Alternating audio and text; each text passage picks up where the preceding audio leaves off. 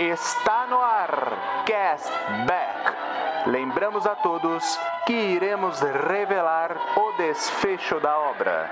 O famoso spoiler.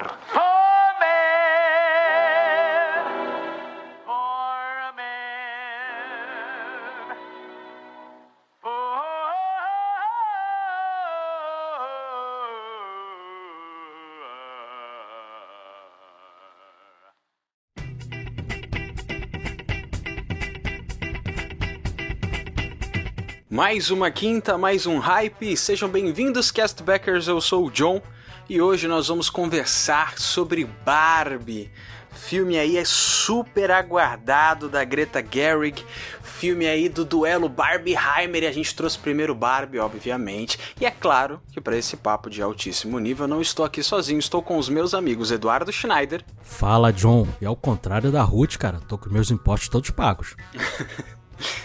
E juntamente conosco, uma visita ilustre que eu tô me segurando para não ficar tietando o tempo todo, Fernanda Schmoltz, do Rapadura Cash. Vocês já pensaram sobre morte?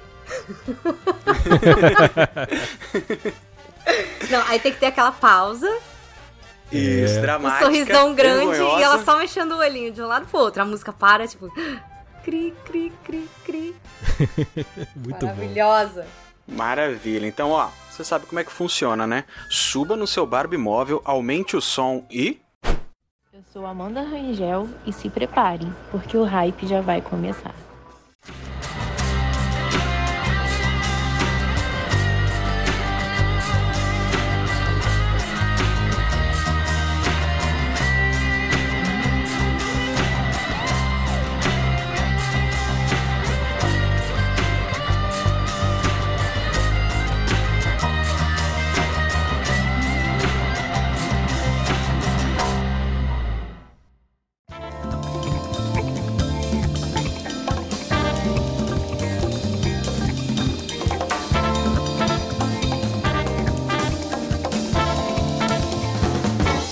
E antes da gente começar esse episódio, quero lembrar a vocês das nossas redes sociais, que são todas castbackp, esse pezinho no final de podcast, tá bom? Lá no Twitter, lá no TikTok, no Instagram, em qualquer lugar que você quiser encontrar a gente, arroba castbackp. E no final desse episódio, a gente vai estar lendo os comentários e e-mails que vocês deixaram do nosso último programinha, que você pode estar mandando ou pelo Spotify, naquela arinha de comentários, ou você pode ter mandado nas nossas redes sociais ou no nosso e-mail, que é mensagenscashback@gmail.com. Tá bom? No final do episódio nós temos as notas, né, onde a gente dá um selo pro filme hoje. Estou super empolgado para saber quais serão as notas do filme da Barbie. E também no final, como o Edu sempre fala que nós somos inimigos do fim, tem o momento Jukebox, que hoje me falaram que é a nossa convidada que vai escolher a música, então aguarde Opa. aí, porque no final vai, vai ter música para fechar esse filme super musical que é Barbie. Tá bom? E esse episódio foi um oferecimento do pessoal que nos apoia, dos nossos apoiadores, que podem fazer parte lá do Cashback Gold, cara, ajudando com 5 reais ou mais. Você pode estar nos apoiando a continuar esse projeto do Cashback. Você também faz parte de um grupo do Telegram super especial lá que a gente troca uma ideia, manda notícias e tem dois programinhas sensacionais que é o Castback Uncut, programinha ali de 10 a 12 minutos que o Eduardo coloca, que o Edu Schneider coloca toda sexta de manhã e segunda de manhã eu que vos fala coloco o Castback News, que é um compilado de notícias de segunda a sexta ali que eu vou pegando e eu coloco para você segunda de manhã para você estar tá indo pro trabalho, tá fazendo seus afazeres, ouvindo esse programinha especial onde eu coloco fofoca, polêmica, notícia, por mais que Hollywood esteja parada, a gente está se esforçando ali para recolher o máximo de notícias, além de você poder ali escolher as capinhas do nosso episódio que eu preparo ali com o meu curso ultra de design que eu não fiz, né, com muito estudo, para tá você escolhendo lá no grupinho, tá bom? Agora, Edu, vamos dizer que o cara, ele não tem 5 mangos no mês, às vezes não tenho. Eu vou contar para vocês que eu também não tenho esse limite no meu cartão de crédito nesse momento,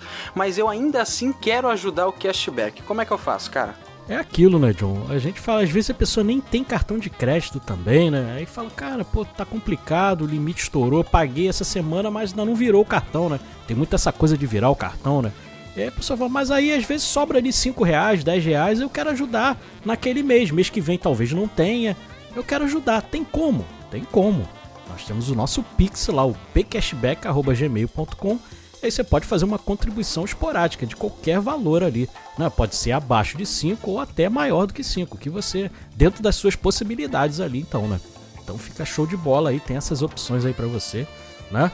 Maravilhoso ali, cara, vai ser um prazer te receber lá no grupo do Telegram, lá bater um papo lá, né? O grupo agora tá aquecendo, né, John? Tem, inclu, inclusive tem até gente lá do grupo do Rapadura também que tá no nosso grupo lá também do Telegram Olha aí. também, Olha aí. né? O pessoal que já me conhecia lá, porque eu também era do grupo lá do Rapadura, então muito legal lá que o Rapadura também tem seu grupo de apoiadores lá também, muito legal. E a gente sempre agradece, né, os nossos apoiadores, né, John? A gente agradece também a quem tá sempre ouvindo, compartilhando, mas tem, né? As pessoas, como a lista aumentou muito, né, John? Fica lendo o nome de todo mundo, né? Toma aí metade do episódio, aí fica até chato pra quem tá ouvindo. Mas a gente destacou aqui a galera, né, que tá sempre ali acompanhando. A gente vai ler ali esses nomes, agradecer, e no próximo, né, a gente anuncia outros ali. Então, agradecimento para esse programa. A gente agradece ao Sérgio Luiz Quiminazo, a Caroline da Silva Chaves, ao Rogério Apolinário, Ana Paula Menezes Ferreira, Luana da Silva Meira, Nicolas Kiduque, Eduardo Lucas de Freitas Leal, Lucas dos Santos Rodrigues e o João Vitor Maia da Fonseca. Muito obrigado, galera. O apoio de vocês ajuda demais aqui a gente a continuar. É isso aí, maravilha. Lembrando que você também pode dar aquelas cinco estrelinhas lá no, no Spotify que são super importantes para nós, dar uma divulgação bacana que o Spotify é terra de ninguém, é super difícil. Ele tá recomendando a gente, então é sempre bacana esse apoio, beleza? Então, galera, bora pro episódio?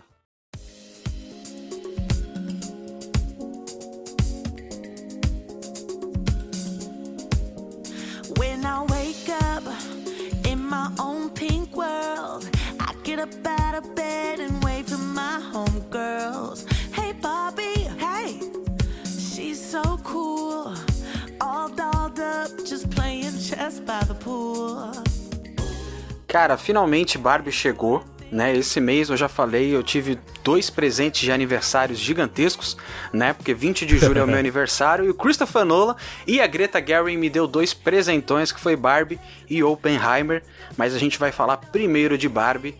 Cara, que filme sensacional. Eu não pensei que eu ia gostar tanto, né? Eu gosto da diretora, acho que ela faz filmes assim muito bacanas, mas ela, ela tem um público-alvo e eu acho que isso deixou uma galera irritada, o que foi um extra maravilhoso para esse filme. Mas e aí, Edu, você quer comentar alguma coisa com a gente da parte técnica desse filme?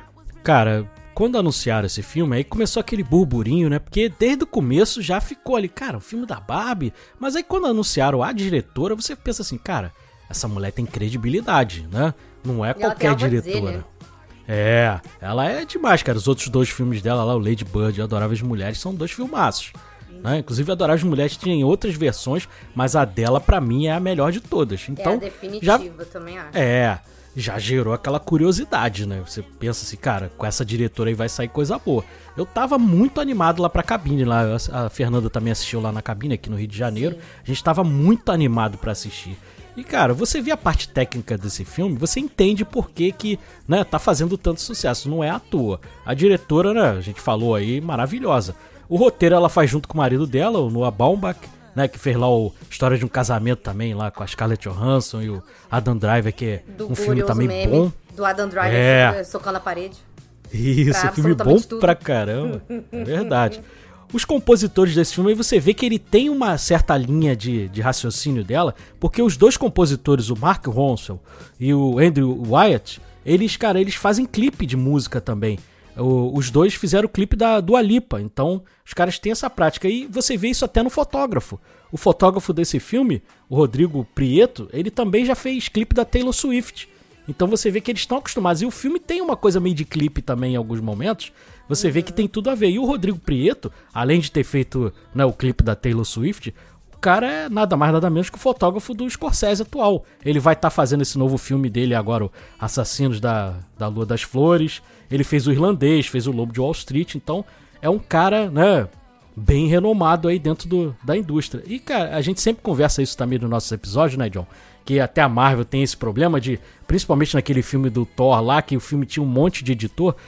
normalmente os grandes editores, eles, os grandes diretores, eles trabalham com um editor só.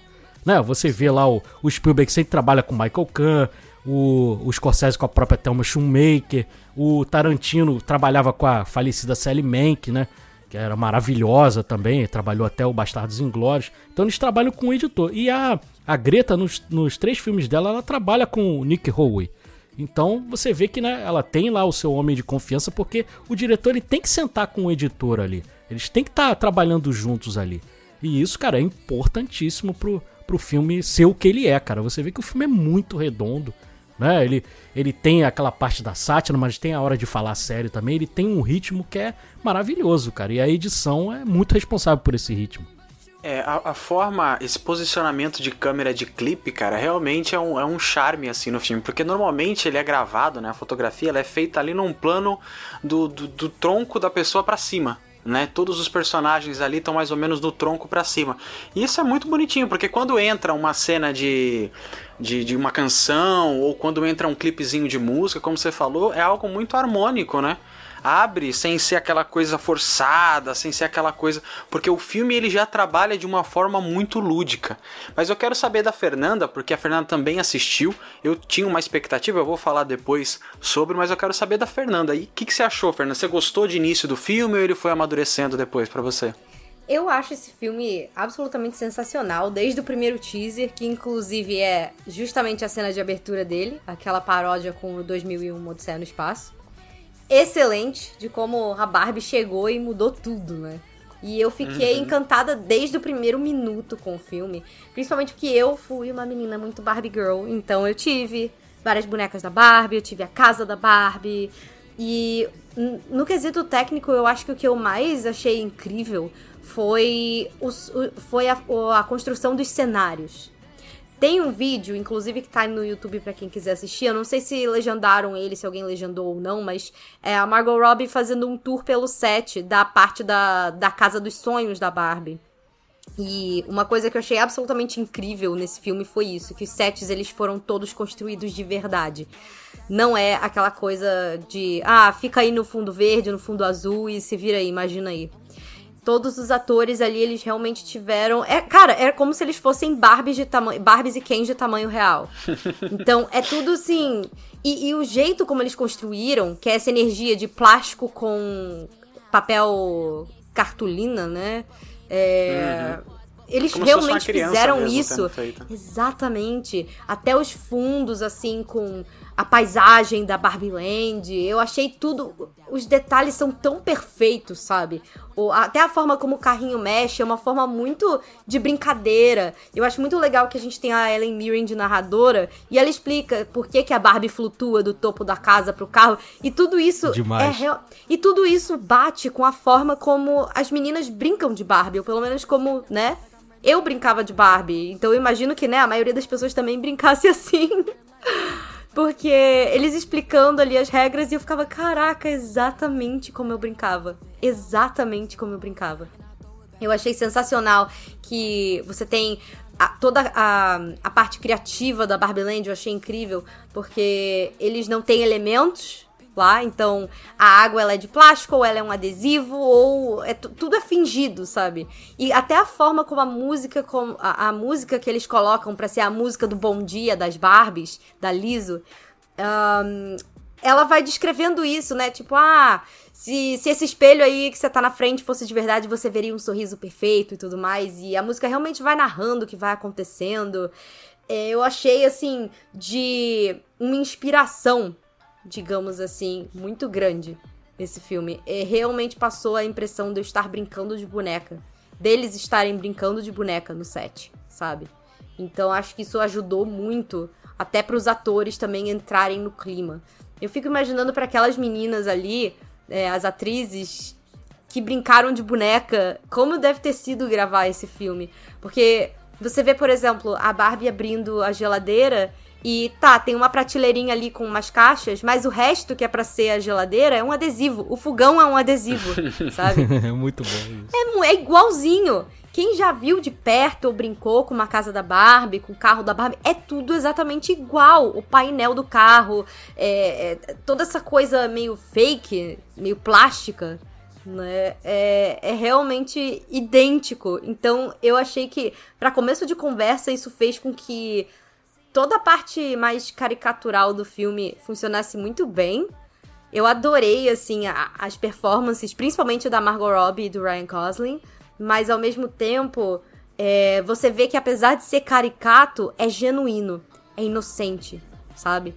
Então eu achei isso muito maneiro. Eu realmente gostei do contraste deles dentro da Barbie Land, deles depois no mundo real. Eles são muito inocentes, reagindo às pessoas.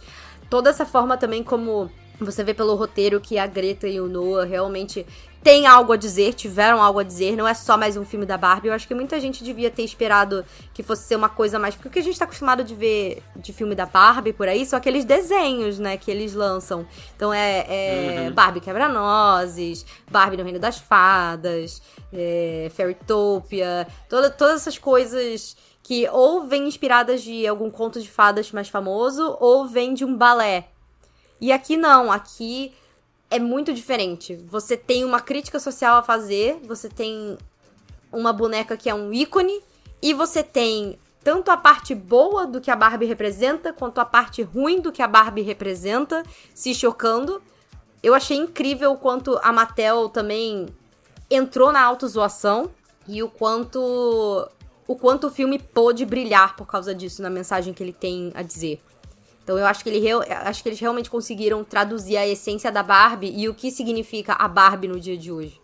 A gente vai com certeza comentar mais sobre isso quando a gente for discutir os temas dos filmes, mas acho que pra, pra abrir é, é isso. É, Fernanda, eu acho sensacional o que você falou. Deixa eu só terminar o que ela falou, beleza, Edu, beleza. porque essa questão do, do caricato. Ele poderia. Se ele fosse só caricato, ele seria tipo Vila Sésamo, Seria Barbie e seus si amigos. mesma. né? Exato, mas o roteiro ele é tão afiado em ser irônico o tempo todo, cara, que ele, o filme fica espetacular. Ele deixa de ser um caricato bobo pra ser um caricato que toda hora fica te alfinetando, sabe? Toda hora aquela coisa meio comédia britânica. Tipo, ó, eu tô falando isso aqui, mas eu tô querendo dizer outra coisa. Olha, eu tô te mostrando isso aqui, mas você sabe que eu tô falando de outra coisa. E isso brilha muito na- nas interpretações de cada personagem. A gente tem que falar desse elenco que é gigantesco e maravilhoso. Mas a narração da Ellen Mirren também, cara, é espetacular. É, e você sabe, né, John? Eu sempre aqui que eu não curto muito narração, mas, cara, estão me fazendo mudar de ideia, né? Porque no, no- Tem filmes aí que a narração é muito boa, e esse daí é um deles, cara. É demais. E uma coisa que eu reparei, Fernando, a gente fica muito focado naquela cena inicial ali, do, a coisa do 2001 Odisseia no Espaço, né? Que é né, bem destacado ali. Mas, cara, na segunda vez que eu assisti, eu reparei que a roupa que ela tá vestindo ali, o, o cabelinho dela, é da Build Lily, que é a boneca lá europeia que inspirou a Barbie. Então não é a roupa da Barbie. Eu não, não tinha me tocado nisso, cara. Eu fiquei assim, caraca, legal. Então tem você cada vez que você vê você observa outras coisas também é um filme isso que também é legal talvez a bilheteria seja ainda maior do que já tá sendo porque esse filme tem um fator de reassistida que ele é muito grande Tem. você quer ver coisas que você não reparou né outros filmes você vê uma vez tá legal talvez o Oppenheimer né O Oppenheimer é um que, tipo, eu vi uma vez e pra mim tá ótimo. É, pra mim também. Então, mas o Barbie, cara, você quer assistir outras vezes, porque cada vez que você assiste, você repara em coisas que você não viu da primeira vez. E você vê que o negócio é bem feito, que o roteiro é bem feito, que a história foi bem pensada e foi bem trabalhada, porque tem coisas que você ri igual da primeira vez ou às vezes até mais. Tiveram cenas que eu ri mais da última vez que eu assisti do que na primeira, sabe? E eu acho que essa é a marca de um bom, de um bom roteiro, de uma história bem trabalhada. É, porque é é cheio de nuances, né? É cheio de, de detalhezinhos. Realmente, isso é espetacular. E você comentou da questão da, da Barbie Land, realmente, cara, o fato de você construir e não usar aquela porcaria daquele volume que a Disney fica colocando em tudo, é uma diferença muito grande, né? Porque é tudo muito palpável, é tudo muito físico ali o que tá acontecendo. Aquela questão da onda, né? Aquela cena que o Ken tenta pegar uma onda lá pra se amostrar pra Barbie e ele cai, é, é muito tosco, é muito bacana ver. Inclusive, ver tudo aquilo. a forma como ele fica girando no ar é muito. é muito como pessoas que gostam de brincar de um jeito meio esquisito, tipo eu fazia, Uhum. né? Fazíamos, exatamente. Você vai cair, você tá rodando ali no ar fazendo. Ah, ah, ah. eu era essa criança que botava as Barbies pra sobreviver a desastres estrelinha, naturais, dar estrelinha, fazer acrobacia. Não, não- só brincar de casinha não, não funcionava pra mim. Ela tinha que dar uma salvada no mundo, umas coisas meio super-heroína, sabe? Eu gosto muito, É muito bacana. John falou a coisa da ironia, tem frases nesse filme que são sensacionais, né? Gente. No começo ele fala, aí vem aquela voz da Ellen Mirren postada, né? Ela fala, graças a Barbie, todo o feminismo e a diferença de igualdade de direitos foram resolvidos. Pelo menos é fica- isso que as Barbies pensam. É, você já, já te arranca já uma risada ali, cara, não tem como, cara. Gente, pra mim, o é momento mais emblemático é bem no fim do filme, quando os Kens falam, poxa, a gente também quer fazer parte, não sei o quê. Ah, você tem uma vaga pra gente na Suprema Corte? Ah, na Suprema Corte não, mas assim, numa instância mais baixa e tal. Ah, a gente pode usar toga? Pode. Aí a Ellen Mirren entra e fala, talvez um dia os Kens venham a ter tanta... é, Representatividade. tanta representatividade. É, não, tanto espaço no mundo da- das Barbies quanto as mulheres têm no mundo real. Isso foi sensacional. Foi a primeira coisa que eu comentei com o Edu, cara. Eu, eu me mijei muito de rir nessa cena no cinema, Tá cara. passando mal, juro por Deus. É maravilhoso. O Alan também é legal, né? É, o O Alan Alan é é legal, o Michael. Cera é muito bom. É um boneco que também foi descontinuado, né? A Fernanda aí que Sim. brincava de Barbie, É, né, o Alan sabe mais do que a a ter, não. gente. Mas naqueles momentos Eu nem lá me lembro que... desse Alan, eu só me lembro do Ken, sinceramente. Eu também. Não lembro do, desse Gente, Alan, deve ter sido uma assim, coisa mais localizada, né? Da mídia eu lembro que era Barbie grávida. Era muito esquisito. Eu não tive, mas eu, teve, Nossa. eu, eu tinha uma amiga que tinha.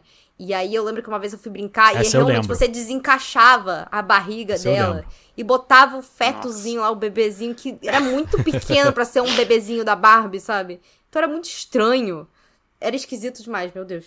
Mas pra mim era uma Barbie, eu não sabia que o nome dela era Mid, sabe? A Mid foi interpretada pela Emerald Fennel, né? Que Uhum. foi a diretora lá do, da Doce Vingança, que ganhou o Oscar de roteiro Sim, e tal. sim. Achei bem, bem Inclusive, legal isso também. né? outro filme que eu acho maravilhoso, que aborda muito bem esse tema de patriarcado e violência feminina, sabe? Esse é um filme Uhum. excelente, mas ele é mais pesado. É, Então, se você, se você, nosso ouvinte aí, que, que gostou do filme da Barbie, quer ver mais um filme que fale sobre esse tipo de assunto, talvez o Bela Vingança seja bacana pra você. Tem que ter um pouquinho de estômago, assim. Não tem nada de muito violento na maior parte do filme, mas tem que ter um certo estômago, porque é uma discussão não é tão leve, entre aspas. Ele é quanto revoltante, é, né? ele é revoltante, ele embrulha o estômago, assim. Mas é um outro filmaço.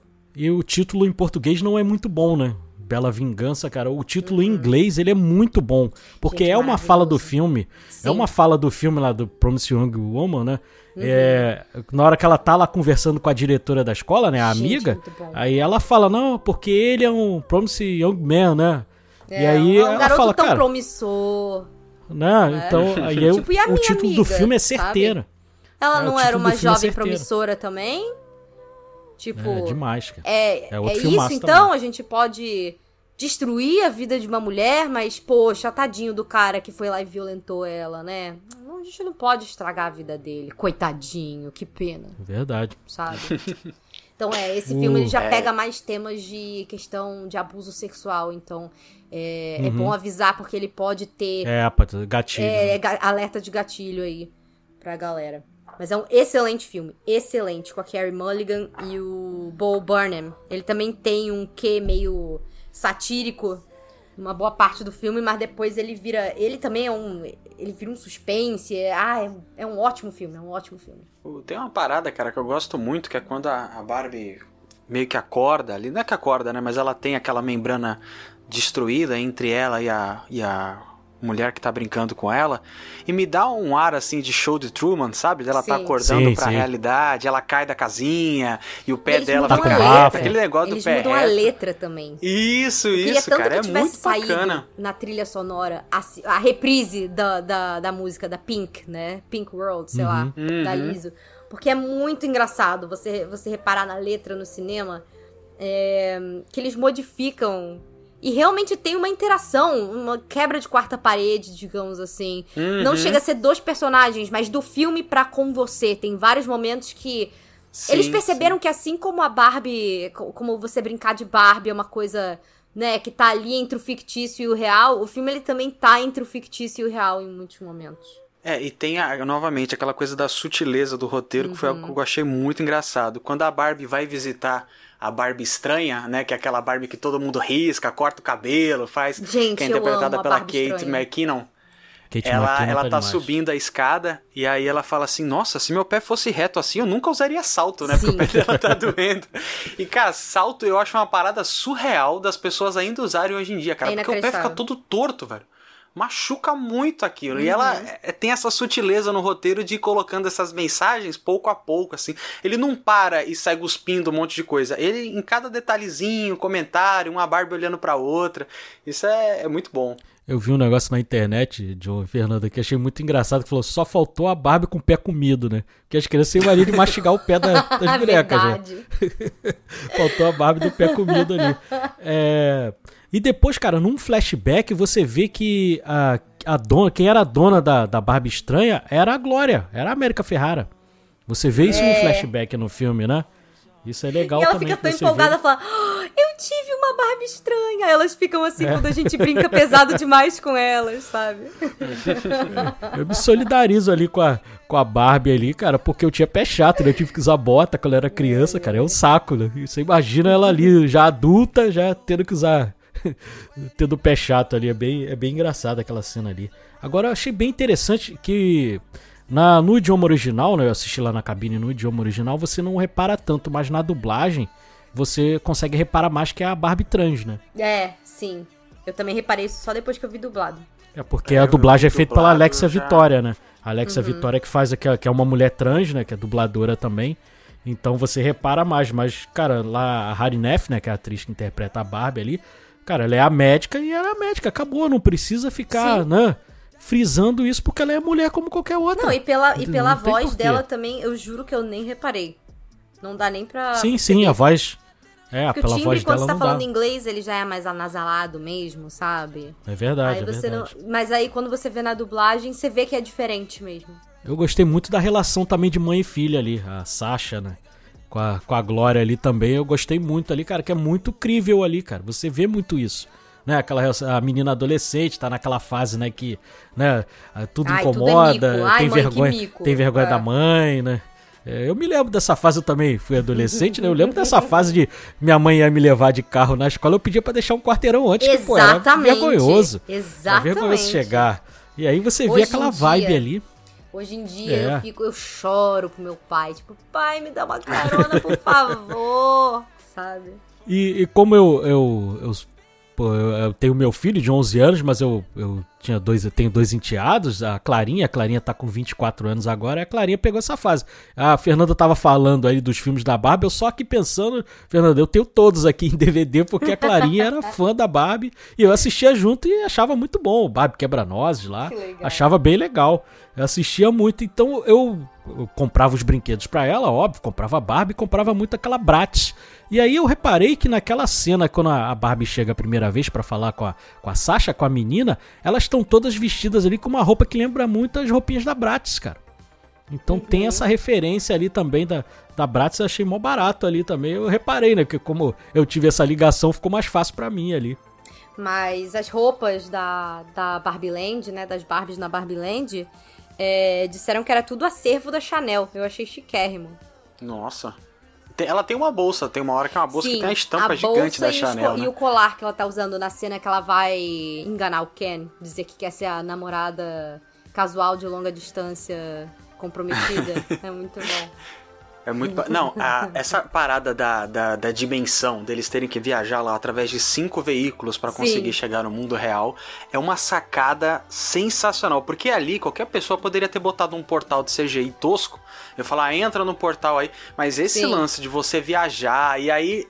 Quando eles chegam no mundo real, meio que o mundo 2D ainda tá passando lá Sim. atrás. E dá pra ver nitidamente que tem alguém arrastando aquilo num carrinho, cara. É muito bacana, é muito inteligente, assim, a forma como ela monta É isso. inteligente demais. Porque é uma brincadeira de Barbie. Você tratar o filme como Sim. se ele fosse uma Isso. brincadeira também. Foi o maior acerto Uhum. desse filme pra mim. Foi refrescante, sabe? Eles fazem brincadeira, John, até com a sigla do aeroporto, né? Porque o, É. o aeroporto de Los Angeles ele é LAX, e aí aparecia lá BAX, né? Por causa da Sim. Barbie. É, é mó barato, cara. Não tinha reparado nisso aí, não. O, e a questão da, de como ela mostra, né? Porque quando eles chegam no, no mundo real, tem uma dualidade muito grande, né? Inclusive tem uma hora que a Barbie fala assim: ah, um canteiro de obras, finalmente um lugar feminino pra gente conversar, trocar ideia e Gente, tal. maravilhoso. E ela tem um, um choque de realidade gigantesco. Mas eu acho interessante que do outro lado você tá tendo um Ken que tem uma mentalidade de uma criança de 5 anos de idade que parece que tá numa loja de doce, né? Ele tá É. reconhecendo o mundo, fala, uau, cavalos e homens, e aí começa a mostrar Greasy, e aí Gente, começa a mostrar o Rock Balboa com aquele, o Sylvester Stallone não, com com aquela coisa casaco de bufante. pelo, maravilhoso. Eu amo que o Ken fica totalmente red pillsado. Eu ri É. demais. Cara, Eu isso ri machuca certas demais. pessoas, Ah, cara. muito. Nossa. Muito. Até porque. E olha que Nossa. engraçado. Eu acho. O Ken é meu personagem favorito desse filme. Eu choro de rir com ele. E genuinamente eu gosto dele, sabe? Eu entendo porque ele fez o que fez, sabe? Não que isso tenha justificativa, porque realmente não tem. Mas o que eu acho mais genial, assim, desde que eles apresentam o Ken, a primeira coisa que eles falam quando ele aparece é: Esse é o Ken. O Ken só tem um dia legal quando a Barbie presta atenção nele. Ele só tem um Isso. sentido na vida dele quando a Barbie presta atenção nele. E eu acho muito interessante que ele tenha esse papel, porque as mulheres, antes de entrarem no mercado de trabalho, elas eram exatamente essa pessoa. Sem o- os pais e depois o marido, a mulher não tinha nada, ela não tinha direito a nada. A gente vê esses filmes de época, tipo, se a mulher ficava viúva, o próximo parente masculino que herdava a propriedade e a mulher ficava à mercê, sabe? Então, você botar um personagem que tá ali é, faminto por atenção e a outra pessoa não dá essa atenção, não dá essa importância grande, você botar o, o, o homem nesse papel submisso, digamos assim, ao relacionamento, sendo que a Barbie tá vivendo a vida dela, ela não tá muito nem aí, ela no final nem gosta desse Ken, sabe? Ela tem outras preocupações, mas ele não existe sem ela. E eu acho eu acho interessante eles colocarem o Ken nesse papel, nesse local mais frágil, nesse local mais vulnerável, porque é um local onde a maioria dos homens do alto do seu privilégio não consegue enxergar. Eu acho que talvez isso esteja Exatamente. incomodando tanto, tanto homem. Isso esteja incomodando tantos homens quando eles assistem, porque eles não querem se colocar nesse lugar. Eles não sabem como é. Então causa um incômodo, causa um desconforto imenso e você fica meio tipo assim: "Ah, mas por quê? Por quê?", sabe? Sendo que o filme já explicou por quê. Ele é o Ken. Ninguém liga pro Ken. A maioria das meninas nem Ken teve. A, a, quando a Barbie tá levando a, a Glória e a Sasha lá pro mundo da Barbie, é, a Glória fala, ah, mas ah, eu nem tive Ken. Aí a Barbie vira e fala, ninguém liga pro Ken. Dane-se o Ken, sabe? e é, o, o pessoal uma- da Mattel, tipo, a, a Barbie vira e fala, É pô, mas vocês ainda tem que buscar o Ken. Ah, o Ken não é nosso problema. Eles falam, é, não, não é nem nosso problema, é tipo, he's not a concern to us. Que é tipo assim, ele não é uma preocupação pra gente. Se ele ficar preso no mundo real, quem liga pro Ken? Foda-se, sabe? É verdade. É o End Can, né? Quando vai preso lá. And can. E eu acho que É o Ryan Gosling, isso. ele vende essa vulnerabilidade muito bem. Então, assim, o Ken Nossa, e os outros Kens, depois, quando entram nessa vibe de criar um patriarcado na Barbie Land, tudo bem que tem alguns momentos que é realmente muito ridículo. É pra ser ridículo, porque é, uma, é um exagero, é uma caricatura. É uma caricaturização, eu acho. Né? É. E o mundo real também tem, tem o seu grau de caricatura, porque você tem duas horas ali pra mostrar o pior do que é ser mulher numa sociedade moderna, sabe? E tem coisas que vêm lá de trás. Então, assim, ah, teve gente reclamando que, pô, mas todos os caras são horríveis nesse filme, não sei o quê. É, meu bem, a gente tá fazendo uma crítica social aqui. Não cabe Sim. colocar um, um, um cara boa praça aqui, tipo, que não seja, no mínimo, Não, vai bobinho ou. É, não, você, você não, vai tem passar tempo a mensagem, né? não vai passar a mensagem. Então eu vi gente falando, ai, mas o mundo real não é esse exagero todo. Obviamente, as pessoas que falaram isso são homens, né? Não foram as mulheres. mas assim. Me lembra, ah, Fernando, me lembra quando a mulher posta alguma coisa, pô, homem, faz alguma crítica ao homem, aí vem o cara e responde não, mas peraí, mas nem não todo, homem, Exatamente. não generaliza. É a mesma Tanto que coisa no que eles fazem. Twitter virou Uhum. um meme, né? Tipo, nem todo homem, mas sempre um homem. É, e é, você tá falando da coisa caricatural, beleza, ah, isso é muito exagerado. Cara, você vê esses vídeos que esses caras estão gravando, falando absurdos, você acha que isso aí também não é possível. Gente, tá os marmanjos chorando Tá tá aí no filme YouTube. de boneca, cara. Tá aí. Tá aí pra quem quiser ver, surreal. É, mas enfim, é...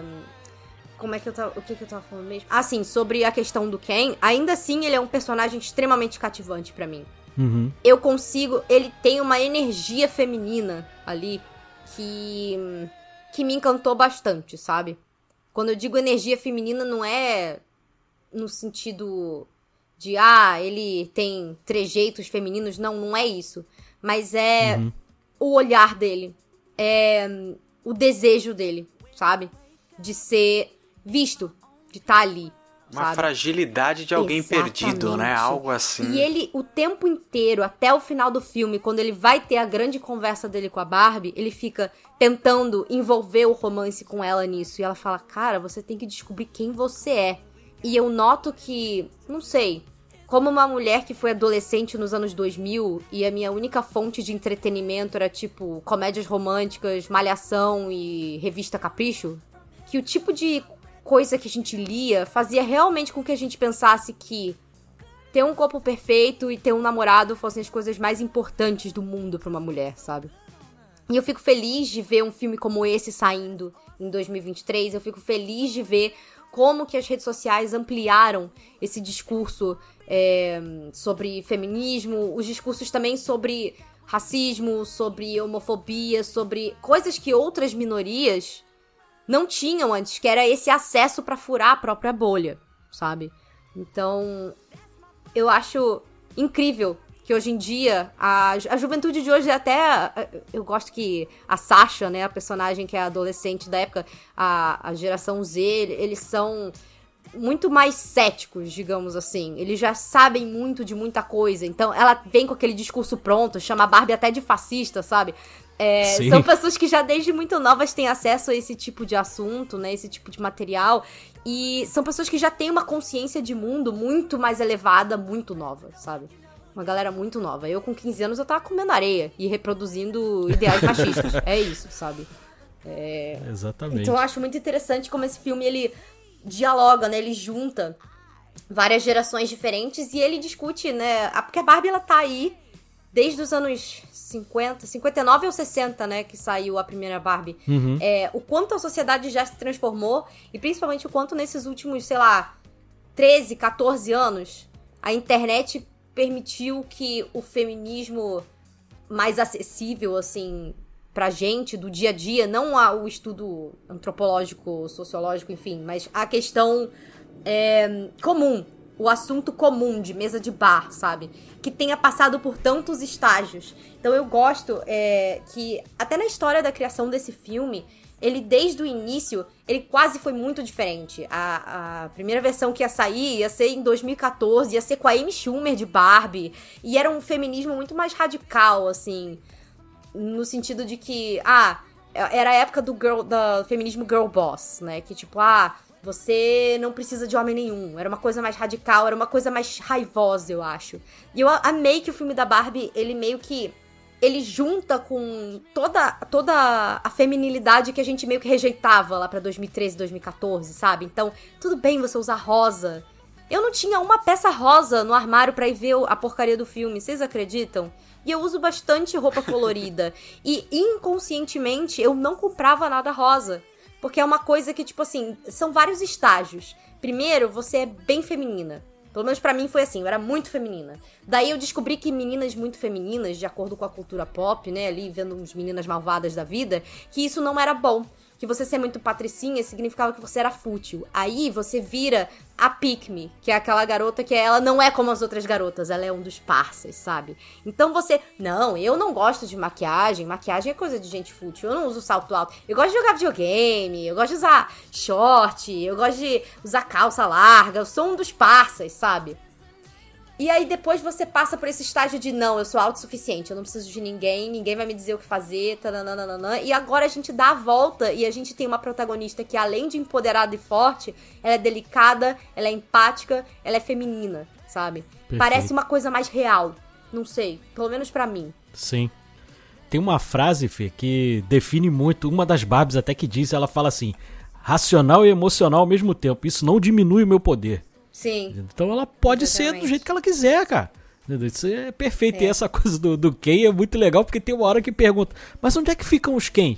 Aí fica todo mundo Ah, sei olhando lá. assim, cara. Sei lá onde é que ele sei. fica. Ele não importa, cara. Então que se dane, né? Sei lá. Essa, essa questão do Ken, eu acho que é realmente algo muito bacana, porque pintaram um filme como se fosse realmente um extremo radical feminista. E se a, se a Greta fosse realmente Não. esse monstro que estão pintando, ela tinha cagado pro, pro personagem do Ken. Entendeu? Ela tinha jogado de lado. A única coisa que minha namorada falou depois que a gente assistiu lá com o pessoal, que ela conversou com as minas, falou assim: gente, só tem um erro. O namorado da Barbie é o Max Steel. Ela que ela Exatamente. sempre brincava com, com o namorado da Barbie, era o Max Steel. Então, assim, o fato dela ter colocado um personagem como esse, que até no pôster tem lá, a Barbie é tudo e ele é só quem. E ela ter realmente concluído uma jornada para esse personagem, ter colocado que, pô, no final ele tá com o casaquinho lá, I am enough, né? Que é tipo É assim, eu sou o suficiente e É. tal. Realmente, cara, é uma diretora, tipo, muito inteligente. Ela fala assim, Sim. ó, não vou só abandonar, não é só um personagem frágil, igual muitas das vezes se fazia no contrário. Se fosse ao contrário, se fosse o Ken, o grande macho alfa ali, a Barbie com certeza ia ser jogado de lado. Mas como é alguém que pensa, é alguém que pensa no filme como um todo, ela é muito inteligente em concluir a jornada dele. E essa reclamação de, de Red Pill realmente foi, foi muito chata, porque fala, nossa, os homens são abestalhados, os homens não sei o quê. Edu, você que curte James Bond, cara, quantos anos de James Bond só tinha uma mulher lá só pra ter? A É. mulher Exatamente. eh, tinha a inteligência de Não, uma e porta, a fragilidade de um papel de seda. É pior ainda, ela tá ali pra ser literalmente um acessório. Ela tá Sim, ali exato, pra fazer ela o tá James ali pra Bond parecer engrandecer. fodão. Porque ele tá com uma mulher gostosa Exatamente. do lado. Gostosa, Exatamente. agradável, quieta, que tá bonita e sorrindo ali, fazendo o papel de uma bolsa de marca pro cara. Exatamente. Se a Greta quisesse fazer isso com quem, ela poderia também, mas ela não faz. Isso seria Entendeu? muito ela 2014. Pega, ele vai moldando. Isso seria Exato. muito 2014. Exatamente. E isso alienaria também, não só a discussão, mas alienaria os homens que estão assistindo o filme. Porque esse filme, ele Uhum. tá. Tudo que tá rolando ali com Ken é de propósito, né? E eu acho o Ken Sim. um personagem extremamente relacionável. Eu, inclusive, me identifiquei muito mais com ele do que com a Barbie da Margot Robbie, sendo muito sincera. Muito sincera. sabe? Uhum. E é muito isso, é você querer impressionar alguém, você querer, você não, sabe? Você finalmente chegar à conclusão de que você é o suficiente. Caramba, sabe? É, é, é muito bom chegar nessa fase. É, realmente é uma jornada de amadurecimento que você não Sim. espera de um filme da Barbie. Assim, entendeu? Mas nessa de me identificar, eu me identifico mais com o Alan, coitado. Ele só queria ir embora de lá. Ele só tava afim de ir embora. Aí o ó, tem uma hora que a Glória até fala, mas Uhum. ninguém nunca foi embora. Tem sim. Tem um monte de personagem que foi embora aí, que descontinuou e o pessoal seguiu a vida. Tipo, sabe? É muito sabe- bacana. Sabe, o que, que vocês acham do N5? Tudo Alan. É uma piada low-key pra galera dos anos 90, anos 2000. E eu achei essa piada muito underrated, sabe? Ela passou muito batida, assim. Muito legal. É, tava eu e mais duas pessoas rindo dessa piada. Que é isso, né? Porque se os Backstreet Boys são Uhum. os Kens, os N5 claramente são o Alan. Tipo, é o amigo do Ken. As roupas do Ken cabem nele. O marketing do Alan era esse. As roupas do Ken cabem nele. E o N5 era meio que isso. Tipo, ah, é o Backstreet Boy da Shopee, sabe? É, muito bom. Eu não tinha É, feito essa associação, cara, demais. Eu achei muito legal vocês terem falado essa coisa de a Barbie é muito empática com quem mesmo, cara. Porque, né, que vocês estavam falando aí, se fosse 2014, ela só daria um chute nele e acabou a história. Ela é muito empática, que ela tá preocupada realmente, cara, com, com o que o Ken tá sentindo. Ela chega e fala, cara, mas não tá legal isso aqui. Aí a, a, a Barbie estranha até fala pra ela, cara, o cara é, chegou, te expulsou de casa, alienou todas as suas amigas, você tá aí com pena dele, mas mesmo assim ela é empática com ele. E empática não a ponto de ficar com ele, de né, ter um romance com ele, porque ela não gostava dele pra isso. Mas ela tinha Aí empatia seria por ele. 2000. 2000 É. ela terminava com quem? Ela, ela teria, ela tem Ah, empatia total. pela pessoa do Ken. Então isso, cara, é sensacional, porque não termina naquele conto de fadas, né? Como muito filme de romance a gente vê, cara, mas ela é bacana com o Ken. E vai muito Então, além cara, é perfeito. também. É isso, né? Porque o, o presidente da Mattel tá lá e ele fala: ah, a Sasha fala, pô, mas e a Barbie? O que, que vai ser dela, sabe? Ela não tá satisfeita. Aí o cara fala, pô, o personagem do Will Ferrell, né? Tipo, ah, ela fica com quem? Porque essa seria a coisa mais óbvia a acontecer. E eu adoro que, tipo, que não. E ele fica bem, e ela fica bem, e os dois vão ficar bem, sabe? É, é- eu acho uma coisa muito mais. Sei lá. Muito mais real. Talvez não seja tão satisfatório, entre aspas, pra gente que, que foi criado assistindo comédia romântica e a gente torce pro romance dar certo. É, mas foi. Eu acho que foi o final que cada um precisava mesmo, sabe? Exatamente. É perfeito pra mim. O Will Ferrell, cara, é um ator que eu não gosto muito, já falei aqui várias vezes. Eu sei Mas é aquela coisa, ele, ele não tá roubando a cena e tem uma um jogo de piada dele ali no final do filme que eu achei espetacular, eu ri demais nessa cena, que é quando a, a Glória, que ela dá um discurso sensacional, que a gente vai até comentar antes esse discurso, mas ela dá esse discurso bacana e tal, e no final ela fala assim, olha, por que, que vocês não fazem uma Barbie normal? Sabe, ela não precisa ganhar um Nobel, ela não precisa ganhar nada, ela só é uma Barbie. Sabe, às vezes ela quer ser mãe, às vezes ela quer ser sua amiga e tal. Aí o Will Ferrell fala, essa ideia é uma bosta. Aí o cara atrás dele fala, não, não, vai, dar, dar dinheiro. dinheiro. Essa Amei. ideia é sensacional, muito obrigado. E vocês lembram Lindo, daquele não, ator ali? Oi? O que faz o assessor, aquele ator ali, ele é o. Ele tá no Fleabag. É o tá dentuço no- do no- Fleabag, o maravilhoso. dentuço- é o Castorzinho. Nossa, não o reparei, Castorzinho. cara. Ele tá no, no Cruella também. Ele faz lá o dono lá da.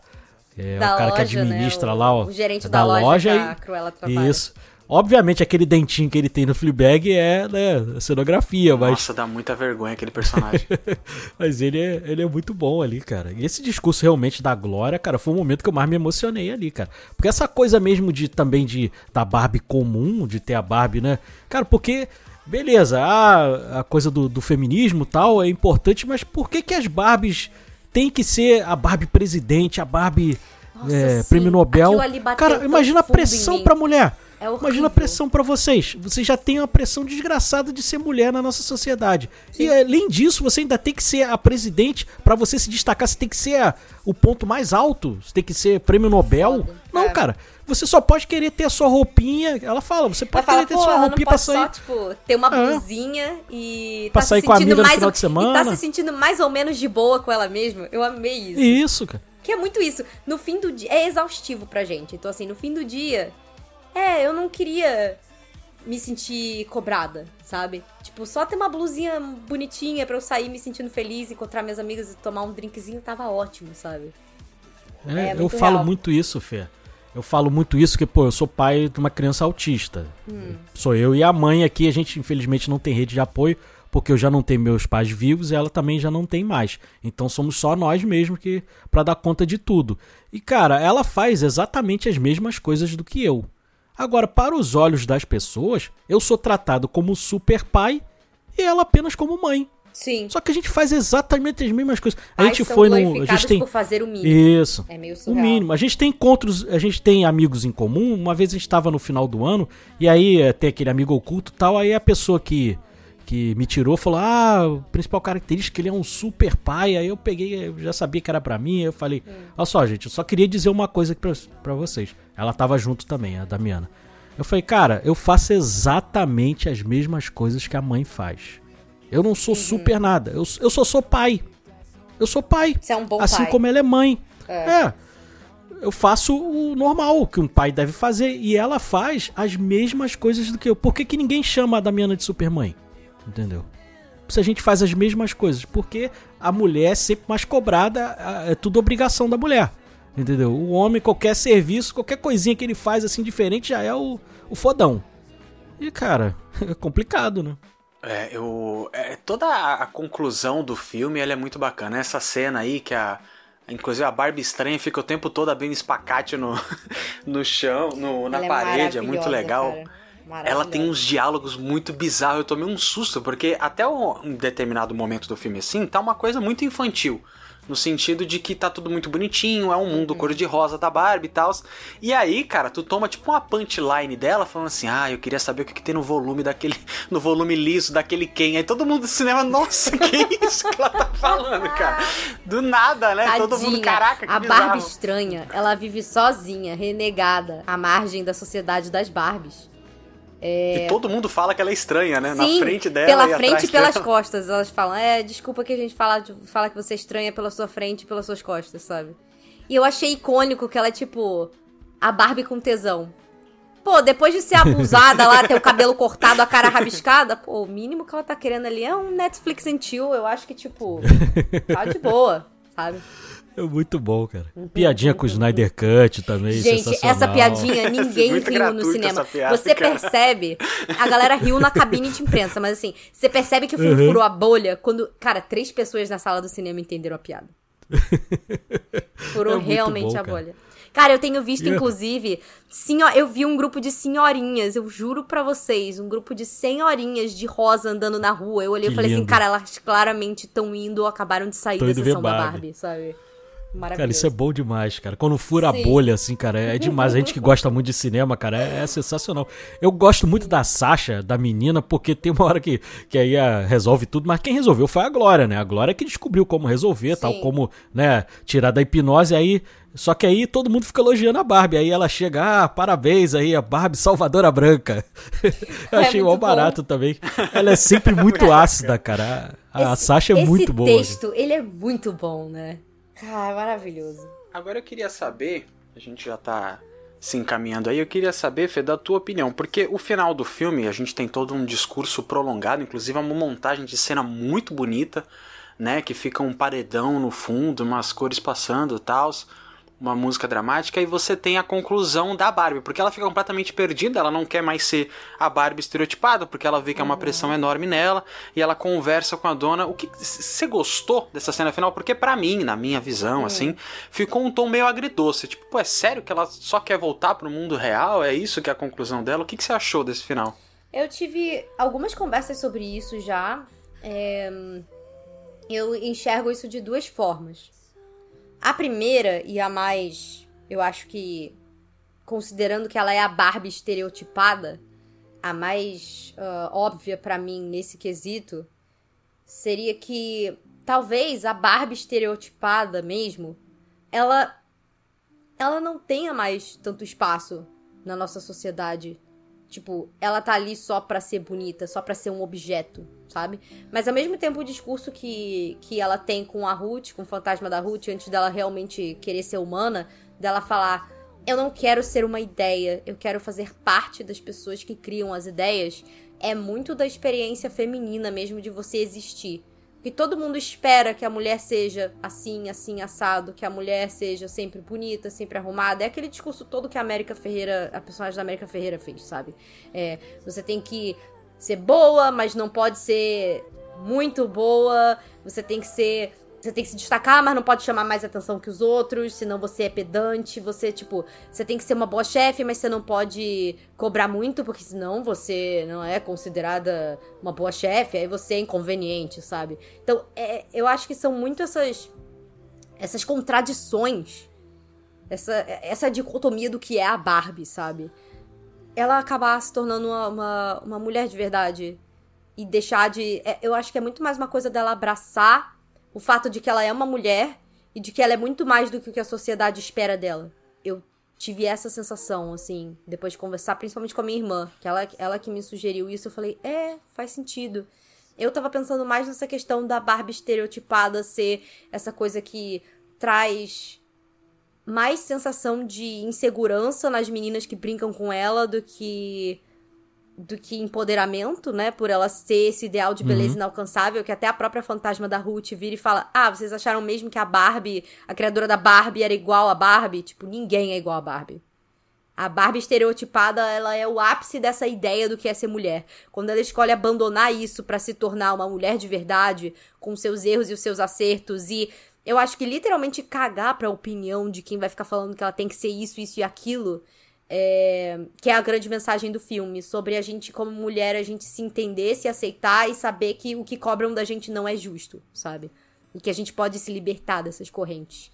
E ser nós mesmas. E dane-se se vão achar que a gente tá sendo assertiva demais. Porque se um cara tá falando, ele é o fodão. Se a mulher tá falando, ela é mal educada, ela é inconveniente. Eles podem estar falando exatamente a mesma coisa Verdade. como mulher criadora de conteúdo na internet, é, já aconteceu isso várias vezes comigo, de eu falar um negócio, aí um cara falou exatamente a mesma coisa que eu no vídeo dele, e você olhar a minha sessão de comentários e olhar a sessão de comentários dele, você vai ver a diferença. As mesmas pessoas comentando nos dois vídeos, aí vocês vão ver a diferença, sabe?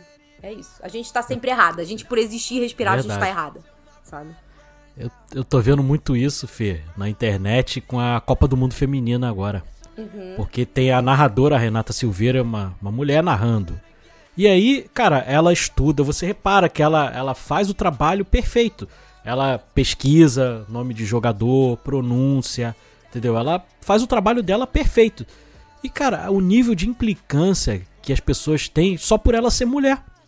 Entendeu? Que eles não querem ouvir a voz dela ali. Eles querem ouvir um homem falando as maiores asneiras do mundo. Tem narrador aí, cara, que erra nome de jogador. Entendeu? Fala um monte de besteira, não conhece a regra do jogo. E pra eles tá tudo bem. Agora a Renata Silveira não pode narrar porque ela é mulher. Entendeu? Sendo que é uma Copa do Mundo feminina. E aí ela não pode participar da festa porque só homem pode participar. Entendeu? Então, por que, que ela não pode narrar? Ah, porque. Não, porque como é que é? Porque futebol é um esporte de homem. Como que essa mulher quer É. estar aqui dando opinião Verdade, dela, deu sabe? problema. Deu problema agora no, no próprio Casimiro, que ele tá transmitindo a Copa, né? E as pessoas, cara, os jogos são na Austrália e na Nova Zelândia. Os jogos são a grande parte de madrugada. As Uhum. pessoas fazem questão de ir lá, cara, pra. Ele teve que fechar os comentários pra ir lá pra espezinhar. Entendeu? Pra De xingar, madrugada, pra tu perdeu teu tempo pra falar mal de outra coisa é sensacional. dizer que né, futebol cara? feminino é ruim, que. Entendeu? Que é É uma porcaria, que não deve existir. E, cara, nesse É, filme. é Aí tipo casa assim, muito ah, bem que com o que filme essas da mulheres Barbie. estão fazendo aqui no nosso ambiente, sabe? Exatamente, não quer abrir mão de nada, Fernanda. Não. Eles querem tudo pra Não, eles. e tipo, não ninguém um tá milímetro. falando em você deixar de ter Acabar com o o masculino, masculino. pra ter o feminino. Não é. É só tipo assim, aqui é a mesa da galera legal. Vocês não podem sentar aqui, sabe?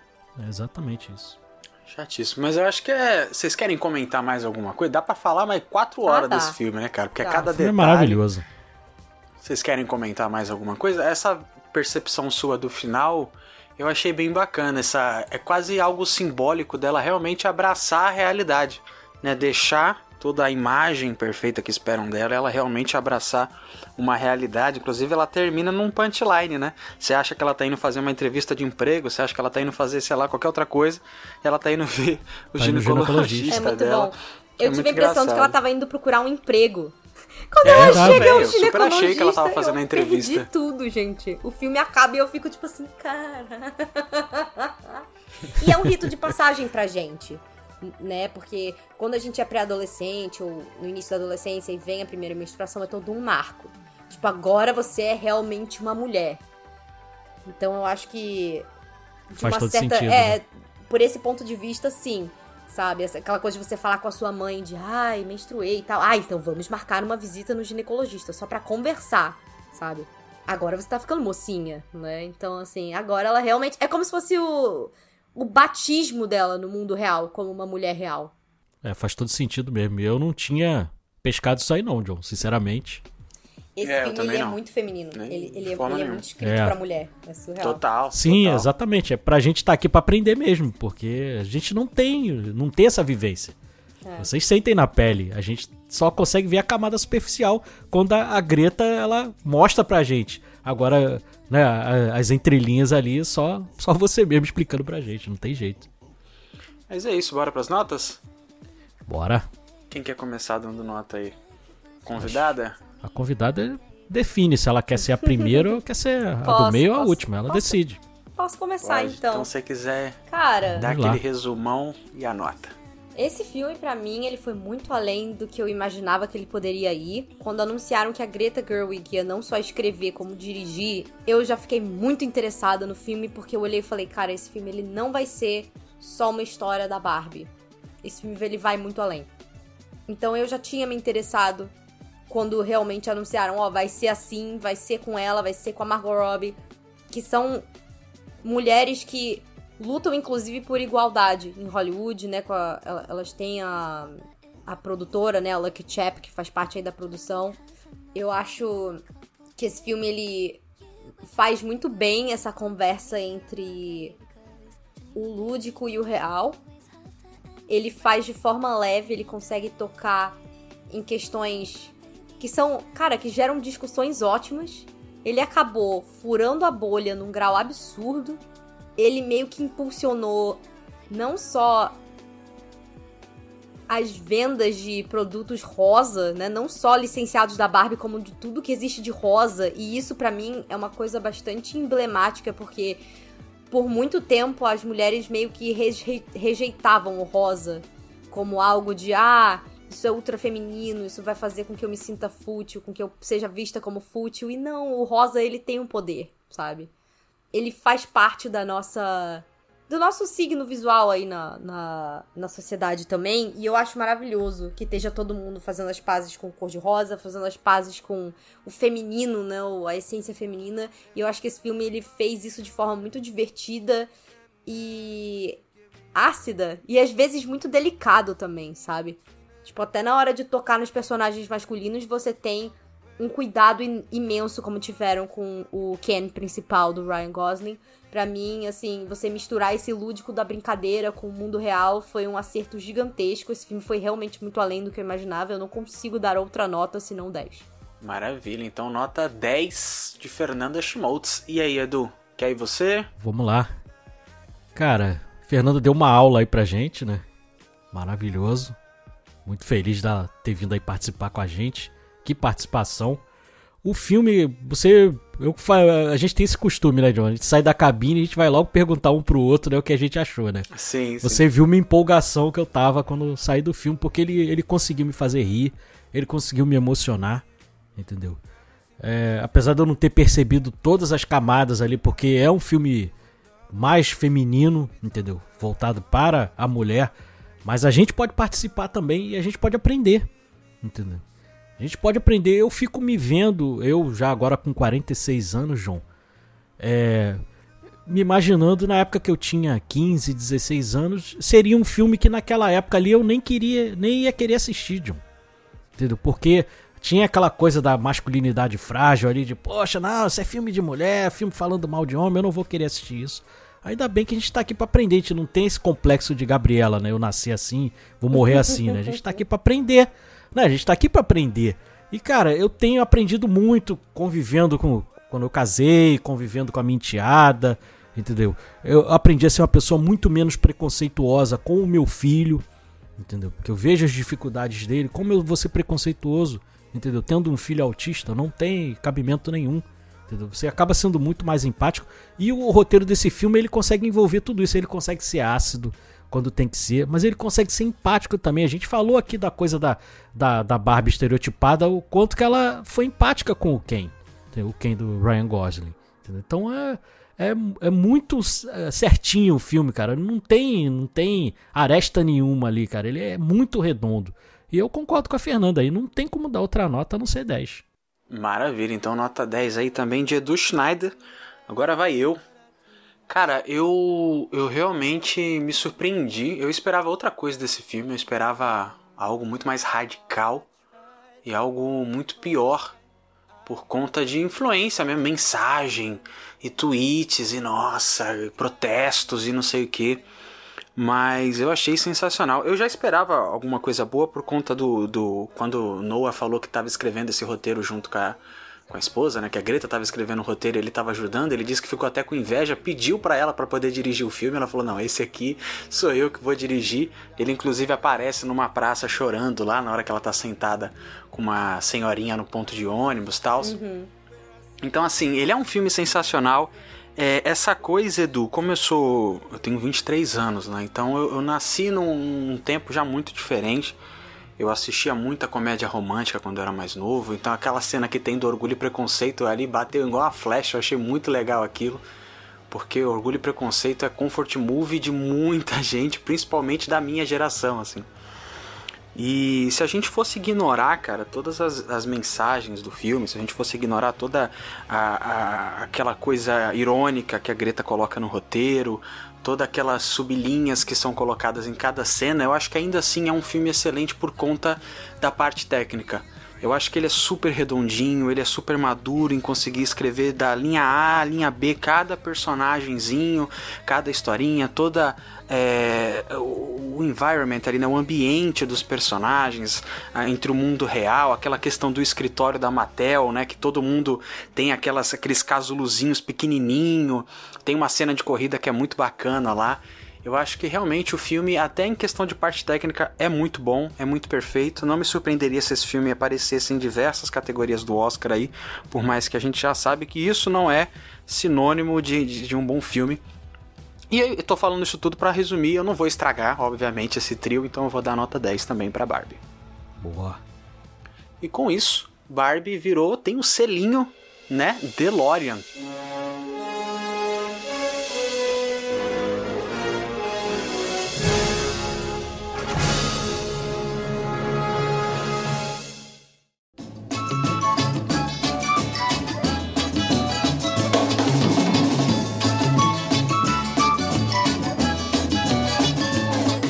Notas 10 é um filme altamente recomendável, que beleza. E antes da gente partir pros comentários, João, eu fico feliz também por um dos Ken, cara. Sabe qual? Qual? O Kingsley Ben-Adir. Porque depois da paulada que ele tomou aí na, na série Nossa. da Marvel, né? No Invasão Ele tá horrível, Secreta, né, né? Nossa. Né? Que não é culpa dele, não é culpa dele, é culpa do, do roteiro da série, da direção. E ele vai estar aí fazendo o Bob Marley, né? Então eu tô curioso aí pra É ver ele também. faz o Bob Marley? Ele vai fazer o Bob Marley. Nossa, que peso, hein? né? Então, pelo menos ele tá num filme bom, né? Pra poder tirar É. o gosto amargo dessa série horrível. Nossa, ele tá horrível no Invasão Secreta mesmo. Tá horroroso. Mas é isso, vamos para as leituras, Edu? Vamos lá, cara. Tivemos aqui três mensagens, né? Infelizmente não tivemos nenhum e-mail, mas temos três mensagens aqui, né? Do nosso episódio lá de Missão Impossível, Acerto de Contas, parte 1. Como é que a gente vai dividir aqui? Eu leio as duas primeiras, você lê a última? Pode ser? Pode ser, pode ser. Então vamos lá. Três figurinhas carimbadas aqui, John. Primeiro, o Rodrigo Kenui, que tá sempre mandando mensagem pra gente, ele colocou: Belo podcast, amigos. Espero que vocês tragam os outros filmes da franquia. O meu favorito é o 3. Né, o efeito Fallout ganhou lá na nossa enquete, né? Como preferido da galera aí. Né, mas ele tá votando no 3. Eu gosto muito porque o vilão do 3 é muito bom, né? Vamos aqui para a segunda mensagem do Inácio Redbanger, que também é. que leva a família inteira aí, né, John, pra, pra ouvir o cashback. Esposa, o irmão, estão sempre aqui comentando com a gente também. Ele colocou: Tom Cruise é o cara mesmo. Tudo que ele fizer eu estarei no cinema para assistir. E baita podcast do filme, amigos. Abraços. Valeu, Inácio. Maravilha. A terceira mensagem é da Thaisa Pimentel, que também já é figurinha carimbada aqui. Ela, ela mandou assim: Ouvi o episódio, já fui lá no YouTube ver o vídeo do Luca. Concordo com vocês, o Tom Cruise é o maior astro de ação do momento. Eu e meu filho amamos o filme. Parabéns, meninos. Show de bola. O Luca acrescentou bastante nesse episódio, Foi. cara. E a. É bacana a gente falar da enquete, né? Que o efeito Fallout ganhou aí em primeiro, mas em segundo lugar ficou Missão Impossível 3, né? Com 33%. E empatado em terceiro lugar é Missão Impossível 1 e 2. Você tem de cabeça assim o seu favorito, Fernanda, do Missão Impossível? Cara, pior que não. Eu assisti, inclusive, o, o novo ontem. E adorei. É mesmo? Nossa, sim. Demais, né? Adorei. Nossa, que filmaço. Divertido demais. E aquela cena toda do trem me lembrou muito Uncharted. Foi muito foda. Ah, sim, total. Mas eu A gente realmente. comentou no Tá tudo meio misturado na minha cabeça. Eu não me lembro direito. Então eu não tenho um favorito no momento. Eu votei no Ah, 3 legal. ali por causa do Philip Seymour Hoffman, cara. Eu sou apaixonado Ah, por ele. ele. É maravilhoso, ele era maravilhoso. Atorzaço, ele no 3 tá, tá demais. O filho dele também tá aí arrebentando, fez o Licorice Pizza, muito Uhum. parecido com o pai. Gostei bastante também, então eu votei no 3 aí, fundos que votaram no 3 aí, John. Ah, cara, pra mim, Protocolo Fantasma, aquela cena lá do, em Dubai, sempre me dá uma gastrite assistir ele subindo naquele prédio ali. É, é mim é sensacional. Mas é isso. Lembrando a todos vocês das nossas redes sociais, que são arroba castbackp, tá bom? E você pode participar aí do Castback Gold com 5 reais ou mais, ou através do nosso Pix, pcastback.gmail.com. Agora, Fernanda, fica à vontade, é o seu tempo, falar suas redes sociais, seu trabalho aí na internet. Ô, gente, primeiro de tudo quero agradecer muito o convite. Fiquei muito feliz. Já tinha conhecido o Edu aí na, no grupo do Rapadura e depois nas cabines aqui do Rio. E amei participar do episódio, amei que vocês me chamaram. Eu tô apaixonada pelo filme da Barbie e ter a oportunidade de falar um pouquinho mais sobre ele. De falar depois de pensar um pouquinho mais também, depois de assistir mais vezes. E poder conversar com uma, com uma audiência nova também foi, nossa, um grande prazer compartilhar aqui, trocar ideia com vocês, foi incrível. Então, primeiro de tudo, obrigada. E quem quiser me encontrar, além de estar lá no Rapadura Cast e no canal do Cinema com Rapadura no YouTube, vocês me encontram principalmente acho que nas redes sociais, no Instagram e no Twitter. Eu tô sempre lá pondo minhas opiniões sobre filmes, séries e tudo mais. Arroba Fernanda Schmoltz. E hum, eu tenho também um podcast que no momento está parado, mas para quem gosta de Disney, não só dos filmes, mas também de parques, toda a parte da indústria de entretenimento, da Disney Company mesmo, eu tenho um podcast chamado Bibi de Bob de Cast, ele tá em todas as plataformas aí, quem quiser conhecer, a gente fez muitos episódios legais, eu e minha parceira, a gente tá num hiato, mas eu tô doida para voltar, porque é um assunto que eu amo falar. Então, quem quiser pode me procurar por lá também. E eu tenho um canal no YouTube que no momento também tá meio paradinho, mas também para falar de cinema e tudo mais. Então quem quiser, tem muito vídeo maneiro que eu fiz por lá já. É o Sugar Rush, youtube.com/barra Sugar Rush TV. Eu comecei a acompanhar a Fernanda no podcast. Já conhecia antes do Rapadura lá, falando Ah, de é? Disney. Sério? Sim, sim. Ah, que legal. Sério, sério.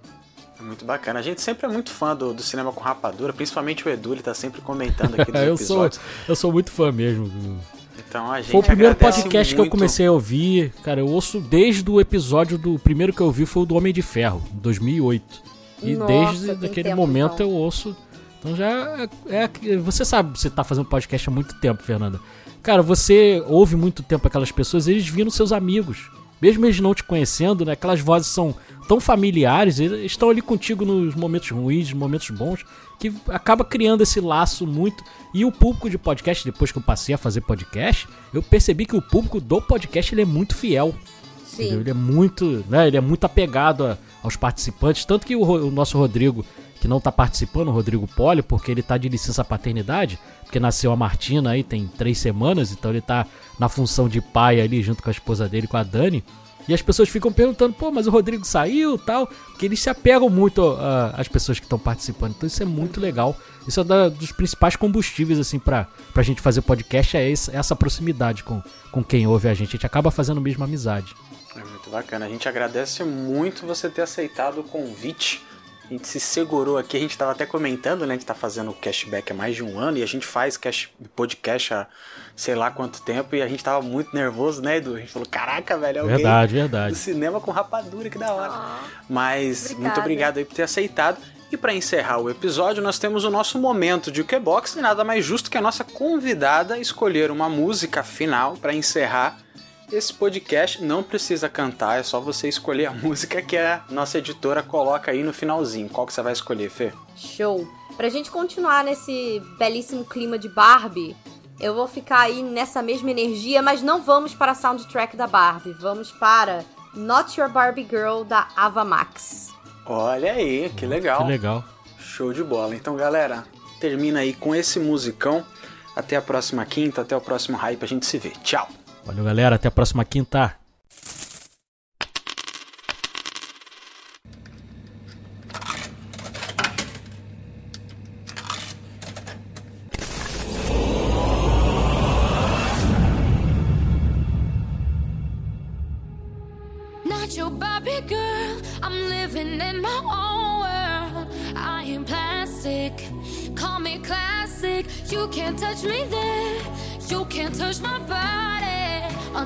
Say so. Ain't your Barbie no? Pull up to that dream house, God gate hills now. How much do you like this? Welcome to my bedroom hallway. Go down. Stairs got permission. I can take myself on a dinner date. Buy myself diamonds and the champagne. Order five courses, then chocolate cake. Uh-huh. Acting like a can when I want a man. I but I don't end. I do my own thing, yeah, watch me dance. Uh huh. Not your Bobby girl. I'm living in my own world. I am plastic. Call me classic. You can't touch me there. You can't touch my body unless I say so. Ain't your Bobby no. I'm my own boss. I'm reminding you often something that you just tempt me, trying to break me. In this year's I ain't trying to trip. No, I can take myself on a dinner date. Buy myself diamonds and the champagne. Order five courses, then chocolate cake. Uh-huh. Acting like a can when I want a man. Acting like I can, but I don't. And I do my own thing, yeah, watch me dance. Uh-huh. Not your Bobby girl. I'm living in my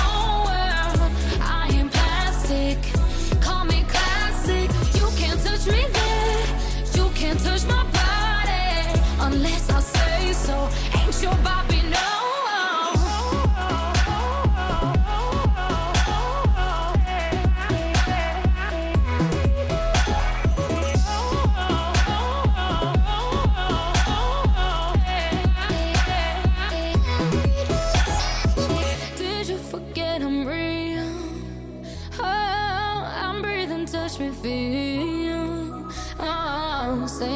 toy to play with. Wanna put me in a box? You ain't gonna talk to me like that. You better stop.